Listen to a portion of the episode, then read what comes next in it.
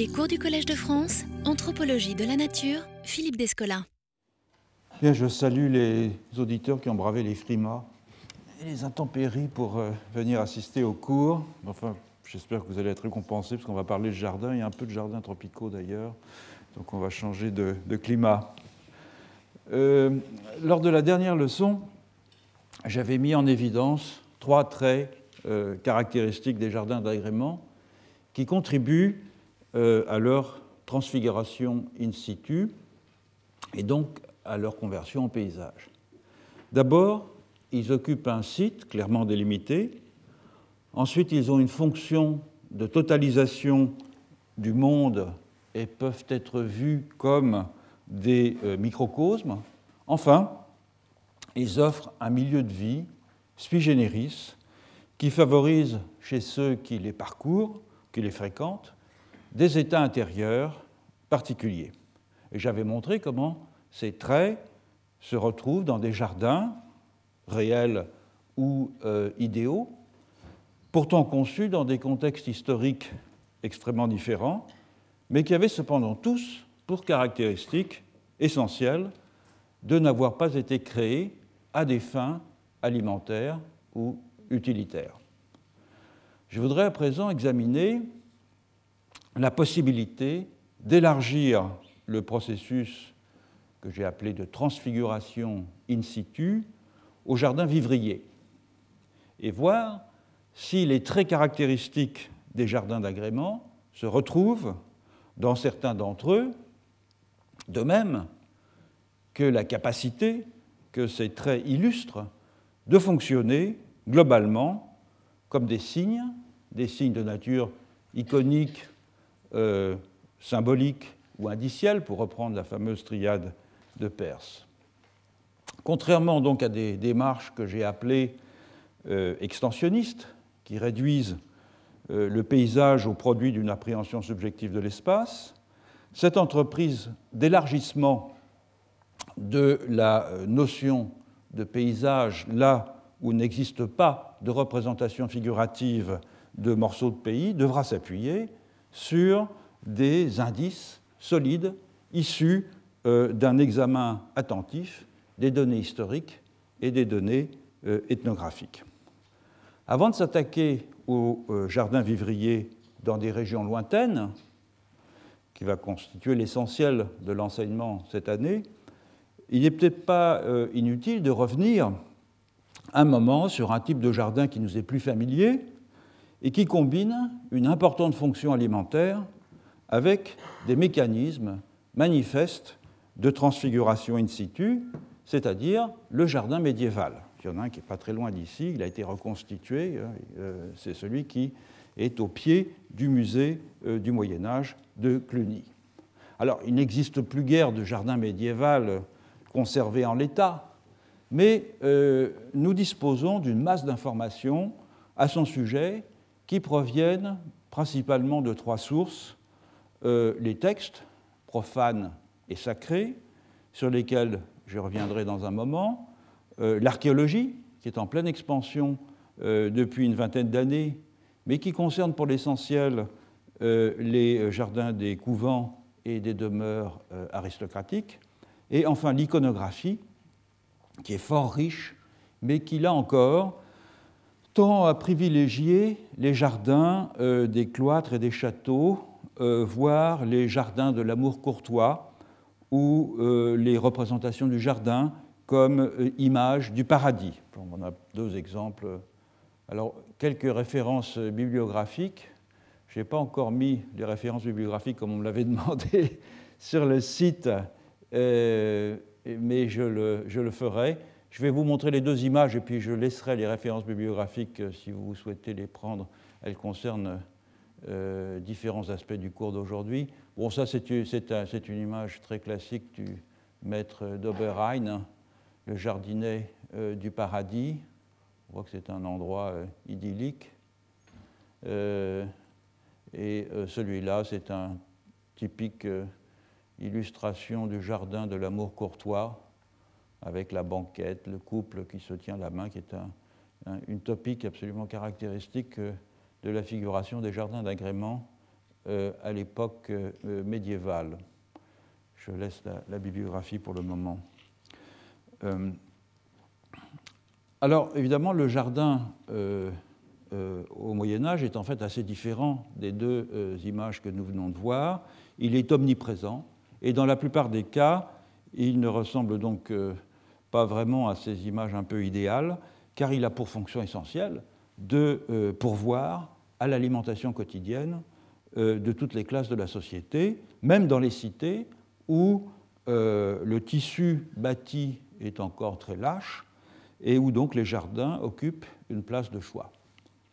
On y cultive des légumes courants, le chou, l'épinard, la courge, la fève, le, pois, l'oseille, la carotte, le panais, etc., mais aussi des plantes condimentaires, des simples, des plantes médicinales en pleine expansion grâce à l'acclimatation d'un grand nombre d'espèces qui, à cette époque, euh, viennent euh, d'Asie, et enfin les fruits, à la fois sous forme d'arbres fruitiers, et aussi d'arbustes, de, de, des fraisiers, des groseilliers, etc.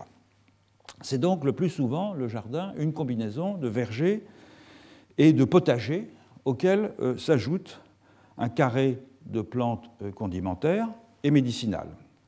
Alors on peut y trouver des plantes ornementales, au premier chef le rosier, mais euh, ces plantes, notamment le l'iris, le, lys et l'œillet, sont plus communes dans les jardins des demeures seigneuriales et dans les monastères, dans ce dernier lieu, elles servent surtout euh, de matière première pour la décoration liturgique. Bref, quoiqu'il soit souvent aménagé avec goût, c'est-à-dire euh, avec des bordures de buis ou avec des bordures de plantes condimentaires, avec des arbres conduits en espalier, etc., le jardin le plus courant au Moyen Âge, c'est un jardin aux fonctions qui sont principalement utilitaires. Même le jardin hautement allégorique euh, du roman de la Rose, euh, dont j'ai rappelé euh, lors de la dernière leçon la description générale, a en réalité l'apparence d'un verger complanté d'épices et de quelques beaux arbres d'ornement.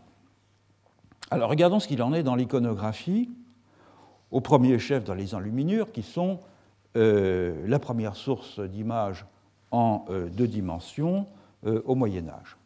Les documents les plus informatifs euh, de ce point de vue sont les traités de botanique illustrés, notamment le célèbre Taquinum Sanitatis, dont j'avais déjà euh, parlé lors d'une leçon il y a quelques années euh, sur le rôle de la peinture de scènes végétales dans l'émergence de la figuration naturaliste en Europe. Donc le Taquinum Sanitatis, je rappelle, c'est un traité de santé, d'hygiène euh, domestique, euh, pratique, écrit à la fin du XIe siècle par un médecin euh, arabe, Ibn Boutlan, qui est un, chrétien d'ailleurs, texte qui a été rapidement traduit quelques dizaines d'années après en latin et dont subsiste, qui a eu un immense succès dans toute l'Europe, et dont subsiste une vingtaine d'exemplaires richement luminé euh, dans les ateliers lombards qui s'étaient fait une spécialité euh, de la figuration euh, des réalistes des végétaux. Et les images de ces traités fournissent une bonne représentation des jardins et des plantes qu'ils contenaient, tels qu'ils étaient effectivement ces jardins, et non pas tels qu'ils sont idéalisés dans la littérature courtoise ou dans la littérature d'édification. Plantes, évidemment, euh, qui étaient communes dans les jardins pour l'essentiel du fait euh, du lieu où ils ont été produits ces images, en Italie du Nord. Or, s'il est euh, évidemment dans la nature de cet ouvrage, le, le Taquinum Sanitatis, de décrire les plantes utiles au bien-être, tant alimentaires que médicinales, il est frappant de voir à quel point euh, les plantes décoratives y sont peu présentes, en dehors du rosier. Pour le reste, c'est une source extrêmement précieuse d'informations sur les aménagements du jardin et sur les façons culturales. Alors on y voit par exemple euh, la, vigne hein, qui est conduite en hauteur, euh, appuyée, supportée par des euh, cerisiers. On y voit la rue qui est cultivée dans un enclos bordé par un plessis. on y voit la cueillette des épinards avec une haie vive, avec une porte en paille tressée qui isole le jardin euh, de, l'extérieur. On y voit euh, la récolte des carottes. Euh, on y voit la récolte des courges, qui sont énormes, ces courges. Et on y voit la récolte de l'ail. Donc là aussi, on distingue dans ces images que les plantations de légumes sont mêlés d'arbres fruitiers. Un autre texte célèbre est un trésor euh, d'information également, c'est le traité d'agriculture qui a été rédigé en latin vers 1300 par euh, Piero de Crescenzi, un bolognais, et qui a été traduit euh, en français 70 ans plus tard sous le titre de Rustican. Et non seulement l'auteur y détaille minutieusement c'est aussi une sorte de guide pratique, euh, mais là d'aménagement des, jardins.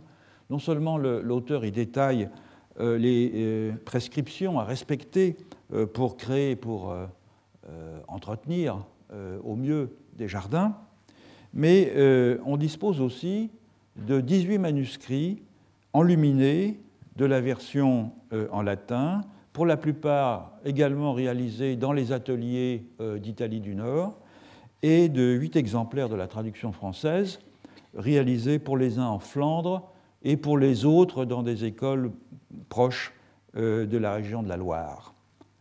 Ils ont tous été étudiés par euh, euh, une historienne, Perrine Mann, dans un article qui a été publié dans les mélanges de l'école française de Rome, qui s'intitule L'iconographie des manuscrits du traité d'agriculture de Piero de Crescenzi. C'est un article qui a été publié dans les annales de l'école française de Rome, vous l'avez ici, les mélanges de l'école française de Rome, Moyen Âge, top moderne, c'est un article qui date de 85.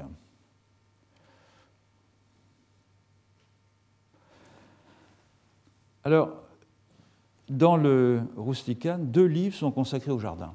Le livre 6, qui traite des jardins utilitaires, et le livre 8 qui traite des jardins d'agrément. Dans les illustrations des manuscrits français, euh, les jardins potagers et les jardins d'agrément contrastent très nettement. Le livre 6 décrit, donc consacré aux jardins euh, potagers, aux jardins vivriers, euh, décrit les tâches exigées par l'entretien de l'ortus et la meilleure manière de disposer les plantes. Donc le jardin est toujours enclos euh, et les plates-bandes dessinent un damier afin d'illustrer la recommandation que fait l'auteur de diviser le terrain en carrés, en planches, hein, pour regrouper les plantes mises en terre à la même époque. On en a ici une illustration tout à fait parlante. Donc des allées en général bordent ces carrés, euh, des arbres, des arbustes et même des fleurs sont intégrés aux euh, cultures vivrières et certaines planches sont entourées de branches entrecroisées pour euh, les protéger. Les illustrations du livre 8, en revanche, celles qui sont celle qui le livre qui est consacré au jardin d'agrément, représentent presque uniformément un couple de la haute société se délassant dans un jardin, lui aussi toujours clos, le plus souvent par des murs. voilà un exemple, mais ils sont tous sur le même modèle. Alors, tantôt des allées tracent des parterres, tantôt les jardins sont complètement euh, engazonnés, euh, souvent des arbres fruitiers sont mélangés à des massifs de, fleurs et de plantes aromatiques et médicinales, et à des arbustes fleuris. Parfois, une vigne s'accroche à un espalier ou est conduite sur des arceaux. Bref, même dans ces jardins essentiellement voués au loisir ou au plaisir des sens de l'aristocratie fortunée, la fonction utilitaire n'est jamais tout à fait absente. Alors en quoi ces jardins médiévaux sont-ils des transfigurations in situ? En quoi et comment synthétisent-ils autre chose que leur fonction principalement nourricière Il existe sur le thème du jardin médiéval une abondante littérature et je me contenterai ici de résumer les conclusions de Pascal Bourguin dans le livre qu'elle a euh, coécrit avec euh, la regrettée Viviane Huchard, Le Jardin médiéval, publié euh, au PUF en l'an 2002. J'ajoute que, pour ceux que la question intéresse, Pascal Bourguin viendra à la fin du mois d'avril dans le séminaire du jeudi faire un exposé sur le jardin médiéval précisément. Quels sont, selon Pascal Bourguin, les attributs constitutifs du jardin qui vont servir aux penseurs médiévaux de support métaphorique pour signifier certaines notions ou certaines euh, émotions? D'abord, c'est un endroit clos, ça on l'a répété, euh, c'est caractéristique des jardins. Euh, c'est un endroit clos, on insiste à la fois pour les jardins d'agrément et pour les jardins potagers sur cette dimension, pour des raisons qui sont évidemment en partie fonctionnelles, protéger le jardin des, prédateurs ou des maraudeurs, mais qui, du fait de cette euh, clôture, va appeler le sentiment euh, d'un lieu propice à évoquer l'intériorité, le repli sur soi ou sur le couple. Ensuite, le jardin est un lieu minutieusement euh, aménagé, travaillé, enrichi par le soin du travail humain qui sait y doser euh, l'arrosage, l'ensoleillement, c'est-à-dire le moduler en fonction des circonstances, et les fertilisants. C'est donc un lieu qui, plus que d'autres, évoque l'ordre euh, et la mesure, en même temps que les vertus vivifiantes de l'eau et de la euh, fécondité végétale. Or, ces caractéristiques du jardin conviennent euh, particulièrement bien pour signifier par transfert analogique d'autres réalités d'ordre religieux tout à fait cruciales au Moyen Âge.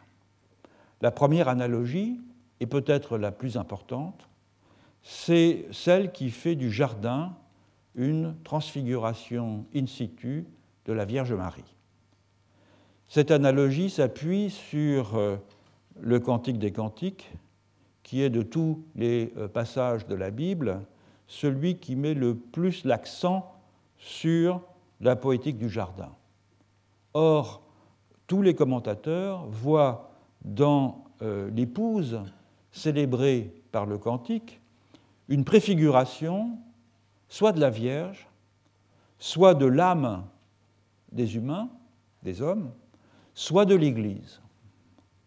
La bien-aimée est un jardin clos, une fontaine scellée, façon de dire qu'elle est belle comme un jardin secret et pudique, à la fois féconde et inviolée, ce qui a été vu par les chrétiens comme une annonce et une préfiguration de la virginité de Marie.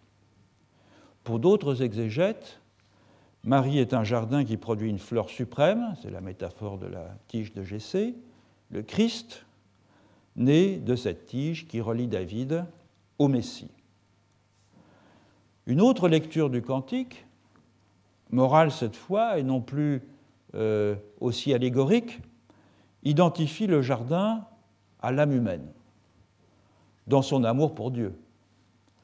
L'âme est un jardin clos et euh, dissimulé, euh, auquel on n'a pas facilement accès et où seul Dieu finalement peut se frayer un passage, et où, comme dans tous les jardins, il faut un effort de tous les instants pour obtenir des résultats, c'est-à-dire pour faire fructifier les bonnes actions, les bonnes intentions, et pour euh, éviter les mauvaises actions qui sont assimilées à des mauvaises herbes, à des adventices. Et dans l'esprit des exégètes, l'âme et le jardin sont d'essence féminine, car euh, les qualités prêtées aux femmes à l'époque, la réserve, l'obéissance, l'humilité, sont les qualités qui qualifient le mieux l'attitude de l'âme vis-à-vis de Dieu. Et c'est au monastère, évidemment, que cette assimilation est la plus patente. Dans le jardin du cloître, l'âme, telle une épouse, cherche à produire euh, des fruits spirituels pour offrir à euh, l'époux divin. Bref, comme l'écrit euh, Pascal Bourguin, je la cite, clôture, intériorité, contrôle de soi-même et effort, productivité, féminité spirituelle de l'âme, tout concorde pour que le moine ou la se reconnaissent dans le jardin du cloître. Alors certes, tous les usagers des jardins au Moyen Âge, étant donné l'ubiquité du jardin, euh, même parmi les membres des ordres monastiques, n'étaient pas des lettrés familiers de l'exégèse biblique et euh, des euh, traités de dévotion. Mais ces assimilations entre le jardin, la Vierge, l'âme et la femme étaient transmises par l'enseignement de l'Église, et l'on peut penser que la conscience de ces enchaînements d'images était, pour le moins, relativement répandue. Donc en définitive, il n'est pas euh, exagéré de penser que les jardins du Moyen Âge constituaient, pour certains esprits du moins, des euh, paysages d'un genre particulier, au sens où ils incarnaient dans leur matérialité euh, organique le signe de réalités tout à fait distinctes d'eux-mêmes, induisant de ce fait un état interne particulier chez certains de ceux qui les fréquentaient. Examinons à présent comment des jardins vivriers dans une toute autre région du monde, dans la ceinture intertropicale, qui sont bien différents pourtant de l'Ortus conclusus euh, médiéval et qui sont voués quant à eux exclusivement à euh, la subsistance, peuvent être vus également comme des signes mimétiques d'autre chose que de leur fonction vivrière. Toutefois, avant d'envisager comment les jardins de polyculture tropicaux peuvent constituer des transfigurations paysagères, il convient de s'attarder un moment sur certaines caractéristiques botaniques et agronomiques de ces euh, écosystèmes un peu particuliers. Les jardins de, la polyculture de la ceinture euh, intertropicale ont ce site particulier qu'ils combinent en général une technique de défrichement et de préparation des sols, les sartages, avec une technique de plantation qui est la coexistence dans une même parcelle d'un grand nombre d'espèces et de variétés différentes. Et c'est cette combinaison entre technique de défrichement et technique de plantation qui fait des jardins tropicaux des euh, espaces tout à fait singuliers et qui, comme on le verra, se prêtent assez bien à une transfiguration. Examinons pourquoi. Dans la technique de défrichement d'abord. Les sartages, ça consiste à supprimer la végétation ligneuse dans une parcelle boisée, végétation qui sera ensuite euh, brûlée sur place, dans la plupart des cas, ce n'est pas toujours le cas, mais la, la, plupart du temps, euh, la végétation est brûlée, et remplacée par une plantation d'espèces cultivées.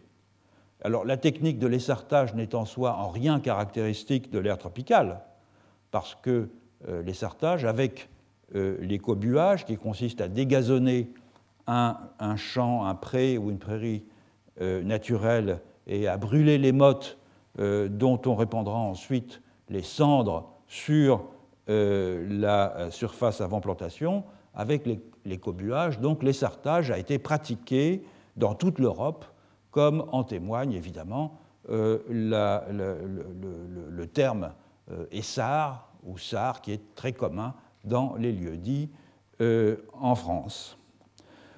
Dans son livre L'agriculture et le feu, François Sigaud, malheureusement disparu il y a peu de temps, l'historien et l'ethnologue de l'agriculture européenne, donne de très nombreux exemples euh, d'essartages encore vivaces euh, jusqu'à une époque récente en Europe, principalement euh, dans les pays du Nord, en Scandinavie, en Russie, dans les pays baltes, euh, dans les montagnes aussi de l'Europe moyenne, dans les monts de Bohême, dans le massif schisteux de la forêt rhénane, dans la forêt noire, dans les Ardennes et dans les montagnes de l'Europe méridionale, en particulier en France, dans le sud du massif central, dans le, massif des Morts et de l'Estérel, en Corse, dans les Pyrénées euh, orientale euh, jusqu'à l'Ariège, etc. Donc une pratique extrêmement courante pendant longtemps. Et en Europe, euh, comme en Amérique du Nord d'ailleurs, où l'essartage a longtemps été la principale méthode de culture employée par les colons européens dans les régions boisées, cette technique avait comme avantage principal de demander relativement peu de travail, puisqu'il n'y avait généralement pas de euh, labourage, les semences étant enfouies dans, euh, dans, le tapis de cendre avec des râteaux ou des houes ou des herses ou des arères euh, rudimentaires. Donc l'essartage est une technique efficace parce qu'elle est économe en moyens de mise en culture dans des régions boisées, mais qui ne présuppose aucunement le type de plantation qu'elle rend possible. En Europe, euh, l'essartage est euh, très majoritairement, euh, c'est le présent de narration, hein, destiné à la monoculture de céréales, le froment, seigle, sarrasin, culture temporaire, une culture de courte durée, rarement plus de 5 ans, avec en général un intervalle de 20 à 30 ans entre deux mises en culture. C'est aussi la monoculture euh, qui caractérise les sartages des colons en Europe, en Amérique du Nord, pardon. Euh, c'est très généralement pour planter du maïs d'ailleurs, euh, mais aussi des céréales européennes. Et c'est aussi la monoculture qui caractérise les sartages pour la culture du riz des collines ou paddy en Asie. Par contraste, si l'on accepte les sartages pour les champs de paddy précisément en Asie et pour les champs de maïs dans les terres chaudes du Mexique et euh, d'Amérique centrale, les sartages temporaires sur brûlis euh, dans la ceinture tropicale et surtout destinés à la polyculture. Et à la polyculture, pour l'essentiel, de cultigènes à reproduction végétative. Donc les jardins tropicaux de polyculture sont définissables par un double contraste. D'une part, ils s'opposent aux champs permanents en ce qui sont le résultat d'une substitution temporaire de la végétation spontanée par une végétation cultivée. D'autre part, ils s'opposent aux plantations de monoculture, que celles-ci soient ou non effectuées sur une parcelle essartée. On a donc ici un contraste euh, entre polyculture, euh, monoculture et essar temporaire, champ euh, permanent. Ces deux contrastes soulignent deux caractéristiques des jardins tropicaux qui offrent une matière fertile, si on peut dire, à des processus de transfiguration. D'une part, le rapport entre la végétation cultivée et le couvert forestier qu'elle a remplacé. Rapport qui se prête évidemment à des jeux d'échelle et à des modulations euh, complexes de la relation entre le spontané et l'artifice, et d'autre part, les contraintes culturelles qui sont propres à la euh, polyculture et qui imposent un traitement individualisé de chaque plan et un savoir local sur la sociologie végétale, c'est-à-dire sur les types de cohabitation possibles ou impossibles entre espèces du fait de leur morphologie et de leurs besoins nutritif. J'aurais commencé par ce deuxième aspect. Hein. Donc la cohabitation entre, à l'intérieur d'un même espace entre une grande diversité euh, de plantes. Alors c'est vrai que l'agrobiodiversité est variable, très variable même dans les essarts de polyculture. Elle va d'une faible diversité, principalement intraspécifique, c'est-à-dire une diversité dans les variétés et pas dans les espèces, dans les sartages par exemple des peuples montagnards en Asie du Sud-Est, où un grand nombre de variétés de euh, paddy, de riz des collines, euh, se combinent à un petit nombre d'espèces associées, l'ail, le piment, le tabac, des dioscoriacées, etc. Cela va donc de cette, euh, de cette diversité principalement intraspécifique à une prodigieuse diversité, tant des cultigènes que des cultivars en Amazonie, où certains jardins sont plantés d'une centaine d'espèces différentes, avec parfois une dizaine de variétés pour chaque espèce. On a donc une cohabitation entre un très très grand nombre d'espèces différentes dans un espace qui n'est jamais très vaste, puisqu'il est rarement de plus d'un hectare. En Océanie, la situation est euh, euh, intermédiaire, avec une moyenne d'une quinzaine d'espèces euh, couramment plantées dans les essarts et de très nombreuses variétés pour chacune euh, de ces espèces. Et indépendamment de ce taux plus ou moins élevé de biodiversité, ce qui est significatif ici, c'est que chaque plan fait l'objet de soins qui lui sont propres, par contraste avec le traitement collectif des plants qui est caractéristique de l'agriculture céréalière.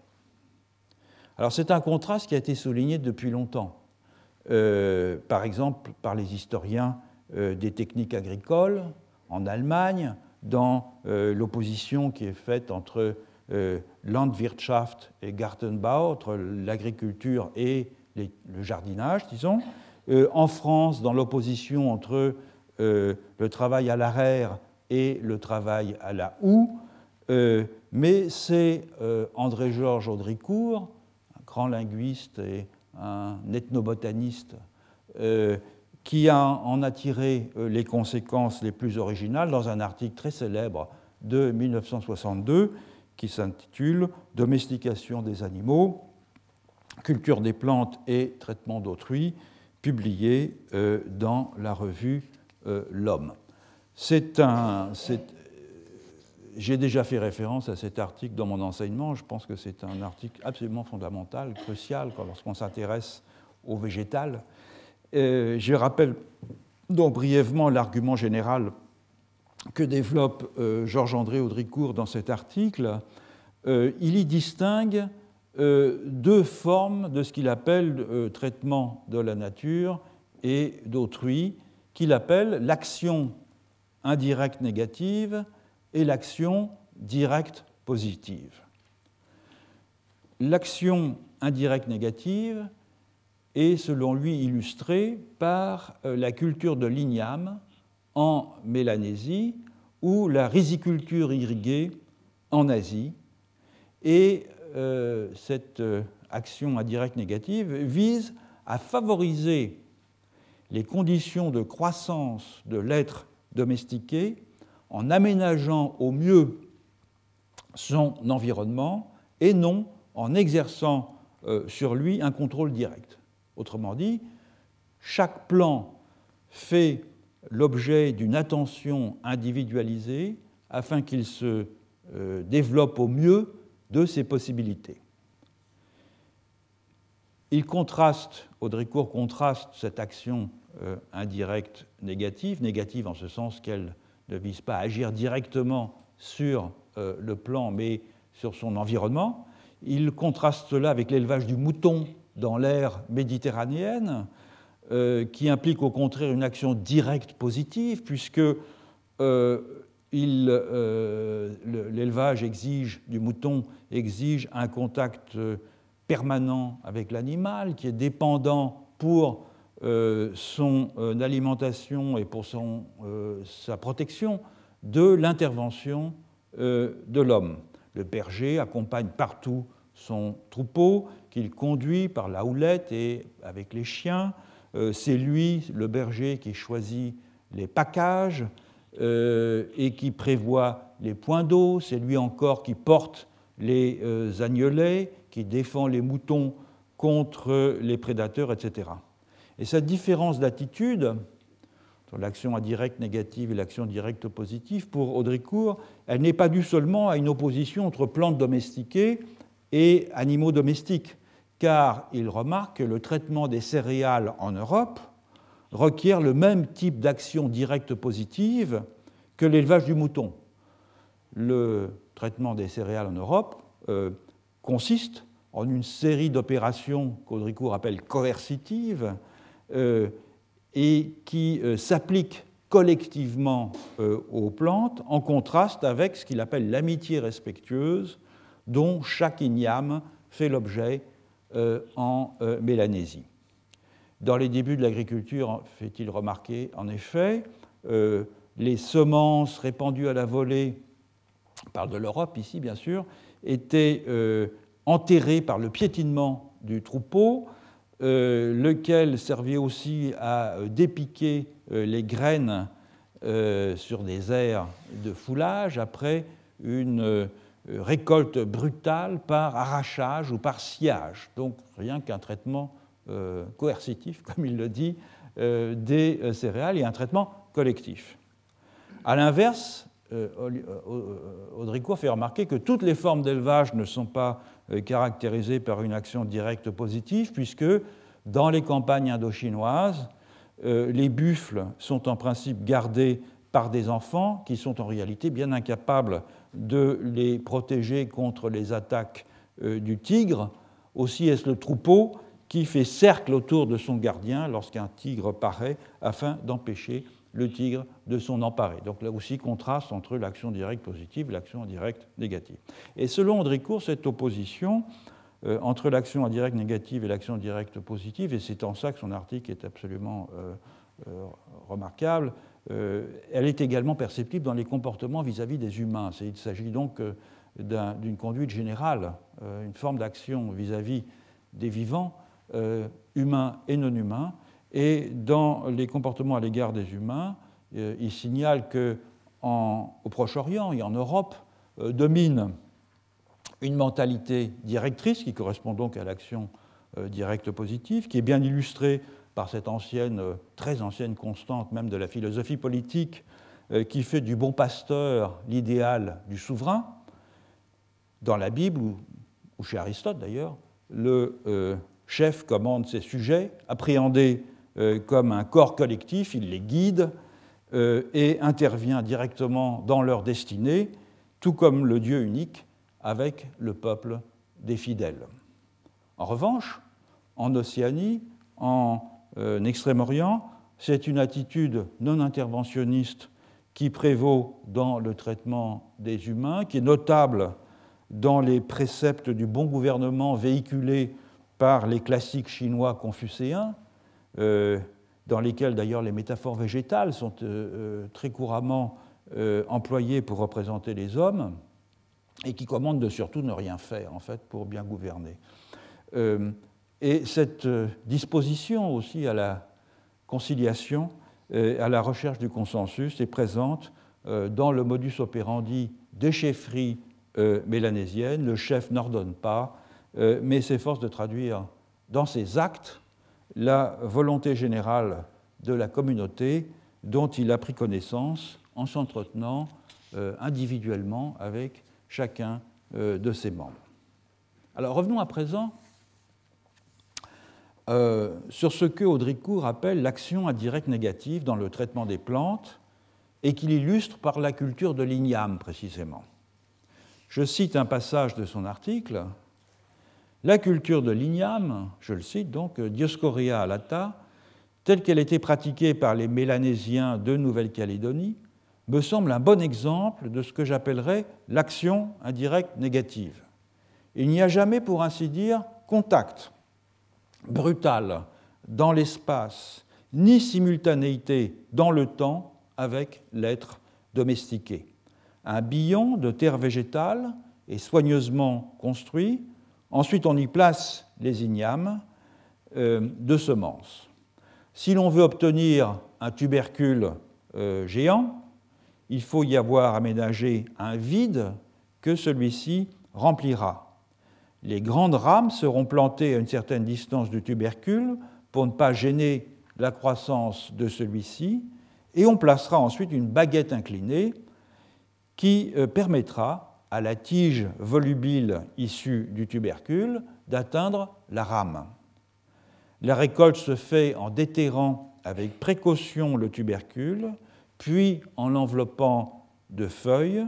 Dans le cas des tubercules géants, il faut ouvrir le talus du billon, coucher délicatement le tubercule sur un lit de paille, l'enrober d'un tressage de feuilles de cocotier et le fixer à une perche pour le transport.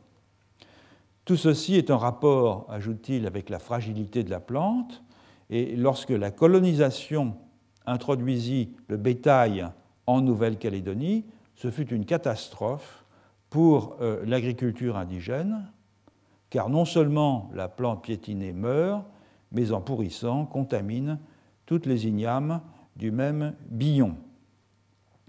Rappelons enfin, ajoute-t-il, qu'à l'état sauvage, les ignames sont protégés par les buissons épineux ou les, forêts, fourrés euh, où elles poussent et que leur domestication est la source de l'agriculture des populations tropicales vivant à la lisière des forêts. Alors, ce traitement individuel de l'igname, qui contraste encore une fois avec le traitement collectif des céréales, est encore renforcé dans les essarts de polyculture où, comme on le verra euh, en détail euh, un peu plus tard, l'emplacement de chaque plant doit être méticuleusement choisi, et l'emplacement de chaque plante aussi, en fonction de ses voisines et de leurs caractéristiques propres. Les plantes à fort développement protégeant les plantes tapissantes d'une insolation euh, excessive, les plantes exigeantes en azote placées euh, près des plantes qui en libèrent naturellement, comme les légumineuses, euh, les plantes supportant les sols humides en fond de vallée et celles exigeant un sol bien drainé sur les coteaux, etc. Il en résulte que chaque plante est traitée comme un individu, presque comme un interlocuteur, et que le travail du jardinage apparaît non seulement comme une action indirecte négative, pour reprendre la terminologie d'Audricourt, mais aussi comme une entreprise d'appariement et d'association entre des individus végétaux bien singularisés dont l'assemblage doit former un collectif harmonieux. Et de ce fait, et contrairement à l'image héroïque et démiurgique du cultivateur de céréales, du défricheur de forêt, euh, qui fait gagner la civilisation agricole sur euh, la nature de la grande forêt hercynienne en Europe, contrairement à cette image, euh, le jardinier est ici un compositeur qui marie des végétaux dont il favorise la cohabitation. Et au lieu de traiter l'ensemble des plantes comme un bloc anonyme depuis le semis jusqu'à la récolte, le jardinier, qui est d'ailleurs très souvent une jardinière, euh, entre dans une relation singulière avec chacune des plantes. Alors cette relation euh, personnalisée prend un relief tout particulier du fait que la majorité des plantes cultivées dans les essarts de polyculture euh, tropicaux sont des tubercules à reproduction végétative, c'est-à-dire ce sont des clones qui ne peuvent se perpétuer que grâce à l'opération individuelle de bouturage réalisée à intervalles réguliers par le jardinier ou la jardinière.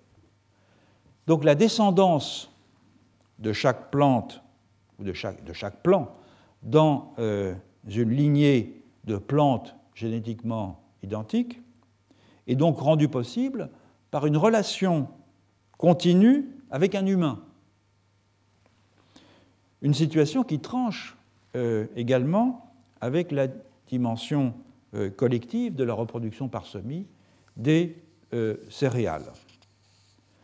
Toutes ces caractéristiques, outre l'analogie qu'elle suggère et que Audricourt développe dans son article entre l'action sur les plantes et l'action sur les hommes, toutes ces caractéristiques invitent aussi à s'interroger sur la différence dans le traitement symbolique entre les plantes à reproduction végétative dans les essarts de polyculture et le traitement symbolique des céréales dans les champs des pays tempérés. Si l'on regarde les cultes agraires en Europe et autour de la Méditerranée, dans les pays de céréaliculture, les religions du bassin méditerranéen, les religions agraires du bassin méditerranéen, mettent l'accent sur la propitiation de la qualité des sols, accessoirement sur les bienfaits de l'eau, donc au premier chef sur des divinités de la fertilité, Cérès, Déméter, Cybèle, Iris, etc., et sur les récoltes opulentes que ces divinités rendent possibles, plutôt que sur les plantes cultivées elles-mêmes qui sont rarement divinisées. En Égypte, Népri, euh, Déméter en Grèce, sont des divinités protectrices du blé, ce ne sont pas l'incarnation d'un épi de blé en particulier. Par contraste, les opérations euh, rituelles orientées vers les plantes cultivées dans les essarts tropicaux, le manioc, l'igname, la patate douce, le taro, etc., traitent ces plantes comme autant de singularités, parfois conçues comme des personnes, avec lesquelles les humains doivent nouer des relations personnelles. Autrement dit, les divinités des céréales sont des hypostases de la fertilité à qui il faut plaire, tandis que les plantes des essarts de polyculture sont des individualités avec lesquelles il faut nouer des liens de bonne intelligence une par une. Revenons maintenant à la première caractéristique des essarts de polyculture tropicaux, sur laquelle euh, j'avais attiré l'attention, à savoir le fait qu'il représente ce qui, à première vue, semble être une substitution d'une couverture végétale spontanée par une couverture végétale artificielle. Vous allez voir pourquoi je dis à première vue. On coupe donc, la, méthode est connue, hein, on coupe la forêt euh, primaire, on la brûle, on la remplace par des euh, espèces domestiquées qu'on plante dans le tapis de cendre. Or, de fait, le rapport entre la forêt et le jardin est beaucoup plus complexe que ce qui pourrait apparaître à première vue, un regard non informé, comme la simple conquête d'un espace sauvage par la civilisation, la civilisation imposant euh, ses lois en substituant la maîtrise euh, horticole au désordre sans but de la végétation de la forêt primaire. Car cette opposition, en apparence tranchée, entre le sauvage et le domestique, qui nous est familière en Europe, n'a guère de sens dans la... Excusez-moi. Cette opposition n'a guère de sens dans la ceinture euh, intertropicale, dans la mesure où euh, euh, il y a deux raisons à cela, qui sont deux raisons complémentaires. La première raison, c'est que la forêt de pluie équatoriale a été profondément affectée par l'action humaine au cours des millénaires, de sorte que cette forêt est en partie anthropogénique. Ce n'est pas un espace sauvage en ce sens-là. D'autre part, l'horticulture et la sylviculture ne s'opposent pas mais se complètent, à la fois dans les techniques employées et dans les résultats obtenus.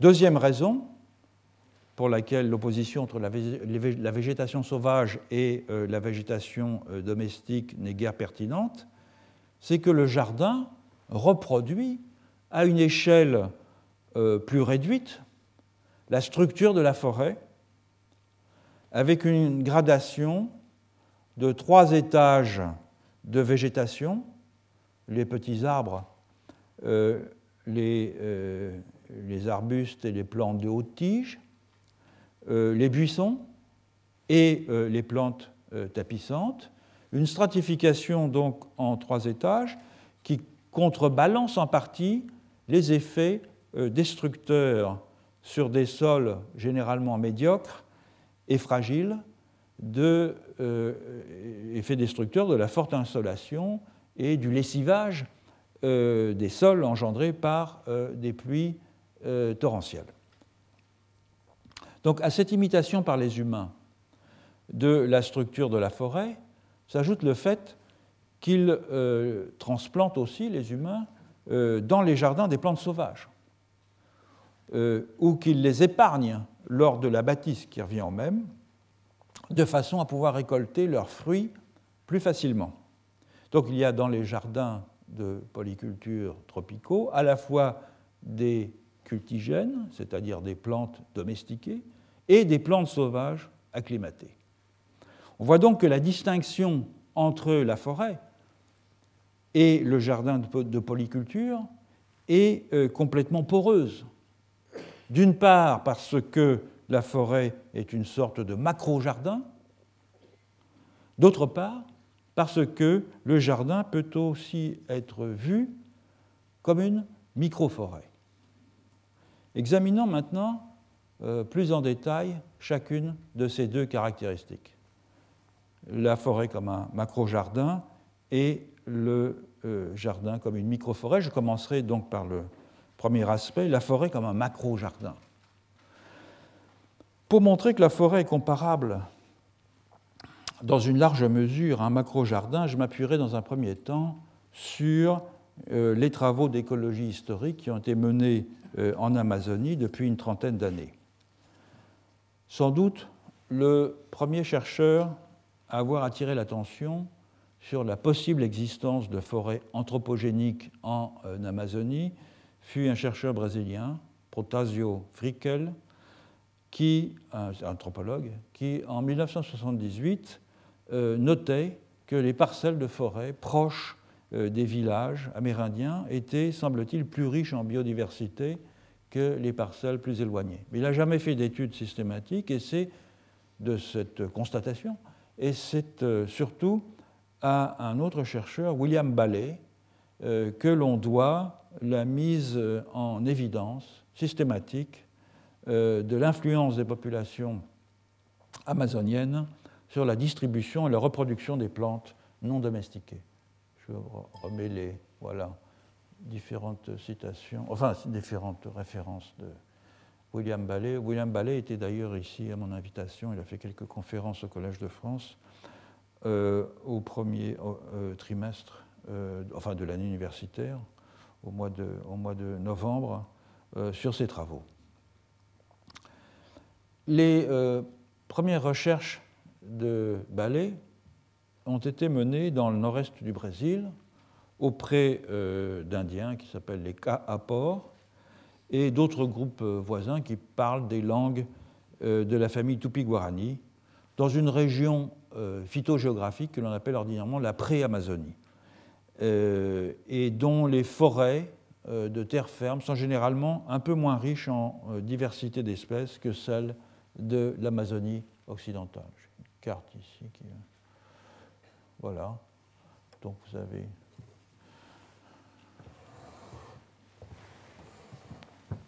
Voilà cet espace ici. Donc vous voyez ici c'est l'Amazone, hein, l'embouchure de l'Amazone, l'île de Marajo, c'est tout à fait au nord nord du Brésil, et donc c'est entre l'État de Maranhão et l'État du Pará.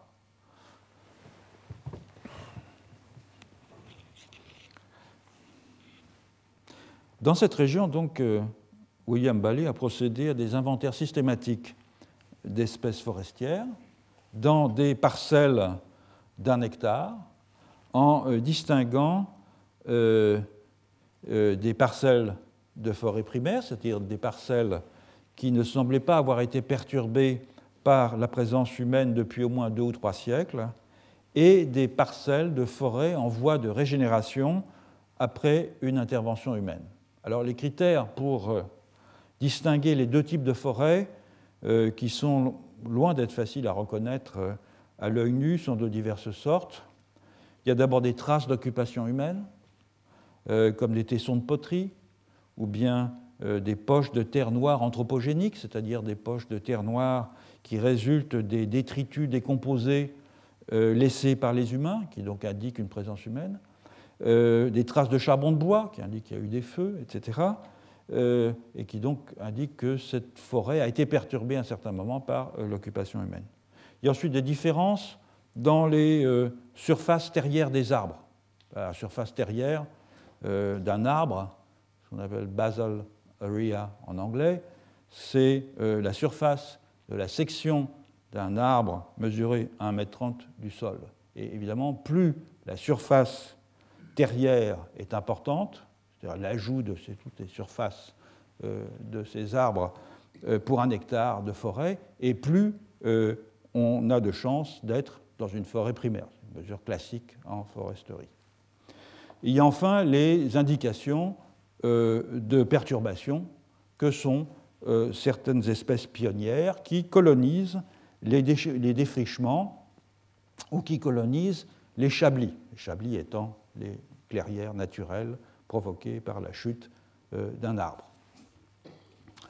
Parmi euh, ces espèces qui euh, apprécient la lumière au début de leur développement, certaines espèces comme les Cecropia ont une courte durée de vie, tandis que d'autres, comme le palmier babassou, qui est le Orbinia phalerata, et le noyer du Brésil, Bertholletia excelsa, Castanha do Brasil en portugais, sont deux espèces très communes dans, euh, la, dans, ces forêts. Euh, ces espèces subsistent longtemps après la reconstitution de la couverture végétale et sont donc des indicateurs absolument typiques de ce que la forêt a été défrichée à un moment ou à un autre. Le résultat des inventaires établis par euh, Ballet montre deux choses absolument fondamentales. D'une part, que la diversité des espèces est à peu près identique dans des parcelles de forêt primaires et dans les parcelles de forêt secondaires anciennes, avec une moyenne d'à peu près 130 espèces d'arbres par parcelle, ce qui confirme 130 espèces différentes, hein, bien sûr. Ce qui euh, confirme donc ce que l'on sait, à savoir qu'il faut environ 80 ans pour qu'une forêt secondaire euh, atteigne la même diversité d'espèces qu'une forêt euh, primaire.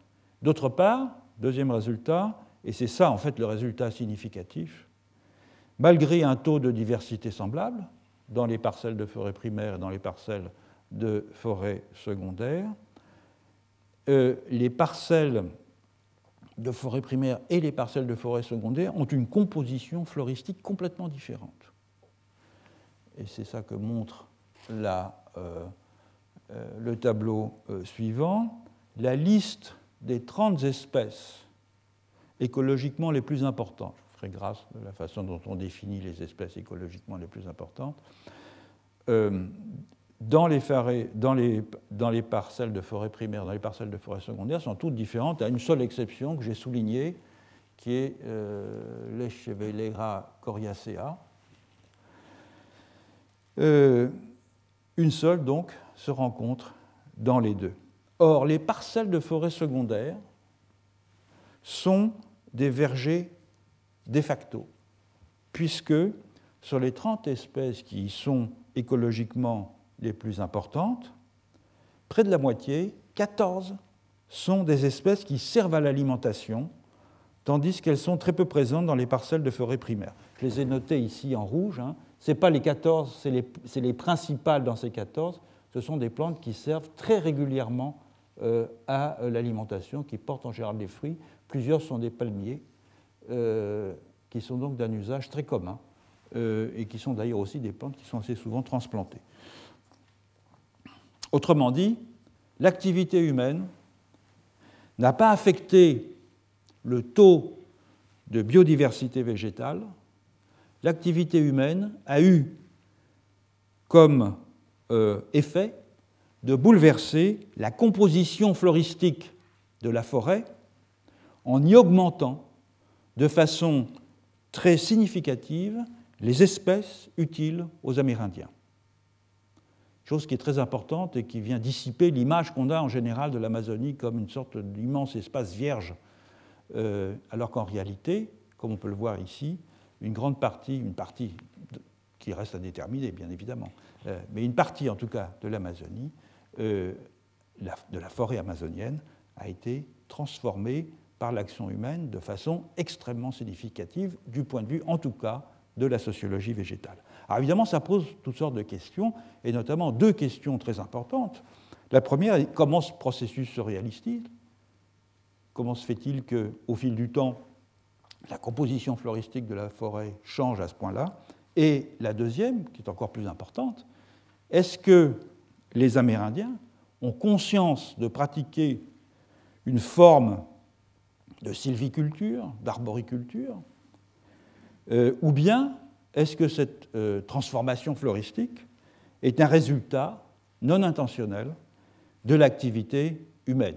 C'est une chose évidemment très importante et qui joue un rôle dans la discussion que nous allons avoir du rapport entre végétation, dont on voit que maintenant il est difficile de l'appeler naturelle ou spontanée, puisqu'elle est en partie le produit d'une action humaine, et la végétation cultivée. Voilà, je continuerai donc à discuter cette question, en tout cas à répondre à ces deux questions que j'ai posées tout à l'heure, que je viens de poser.